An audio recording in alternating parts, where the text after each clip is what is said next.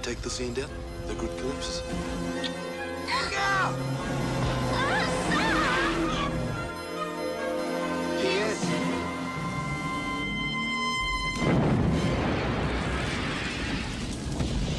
A Jeff Murphy film, The Quiet Earth. The end of the world is just the beginning.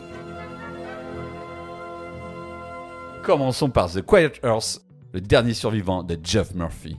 Un homme se réveille nu. Le monde semble avoir changé autour de lui. Il semble être le dernier humain vivant encore sur Terre. The Quiet Earth est un film de SF interprété et coécrit par Bruno Lawrence, acteur charismatique connu aussi comme batteur par-delà l'océan Pacifique pour son excellente maîtrise rythmique. Lawrence était un proche de Jeff Murphy qu'il connaissait depuis son adolescence. Après le refus de Jack Nicholson, qui était le premier acteur envisagé pour tourner dans The Quiet Earth, Murphy se battra contre ses producteurs pour imposer Lawrence dans le rôle principal. Un choix payant tant l'acteur s'avère impressionnant alors qu'il est seul à l'écran pendant la première moitié du film. Les longs métrages où l'on retrouve un ou des survivants face à la fin du monde sont nombreux au cinéma. On pense ainsi aux adaptations pas forcément réussies de Je suis une légende, mais aussi à La route de John Hillcoat ou encore L'armée des douze singes, sans oublier les blockbusters qui prennent la forme de films catastrophes signés Roland Emmerich. Dans le cas du film de Murphy, le long métrage qui nous vient en tête est Le monde de la chair et le diable réalisé en 1959 par Ranald McDougall avec Harry Belafonte. En effet, on y retrouve, tout comme dans The Quiet Earth, un trio de survivants, où se pose la question raciale.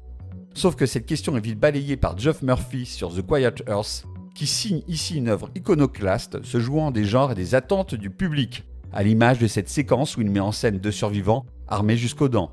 On s'attend alors aux habituels échanges de balles typiques du cinéma américain qui ne viendront jamais, les deux hommes finissant par s'enlacer plutôt que de se trucider. De même, avec l'arrivée d'une femme dans le groupe de survivants, on s'attend à des crises de jalousie qui vont miner et détruire la cohésion sociale entre les différents membres.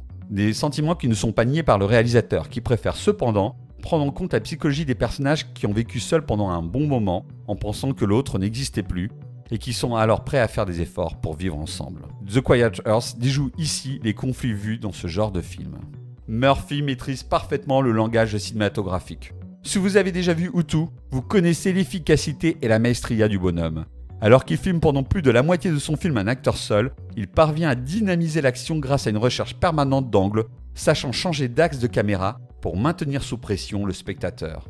Le réalisateur se joue des échelles de plans, alternant les plans grand ensemble de la cité avec des plans plus serrés sur son héros pour montrer comment son esprit devient une prison propice à la folie. Il s'avère également doué à mélanger les genres avec une grande facilité. Dans The Quiet Earth, il emprunte ainsi au film de propagande, quand il filme son personnage atteint de délire mégalomaniaque. Puis il nous délivre quelques séquences plus loin, une scène de sexe filmée comme un conte de fées, pour nous indiquer que la sensualité peut être une échappatoire à l'horreur du monde. Tout ça avant de nous produire un plan final donnant dans le métaphysique qui restera dans les annales du genre à l'instar de l'arrivée du bébé dans 2001. D'une grande richesse thématique, parfaitement jouée, portée par un scénario malin où les rebondissements ne sont jamais gratuits, c'est une petite perle de la science-fiction que je vous invite à découvrir absolument.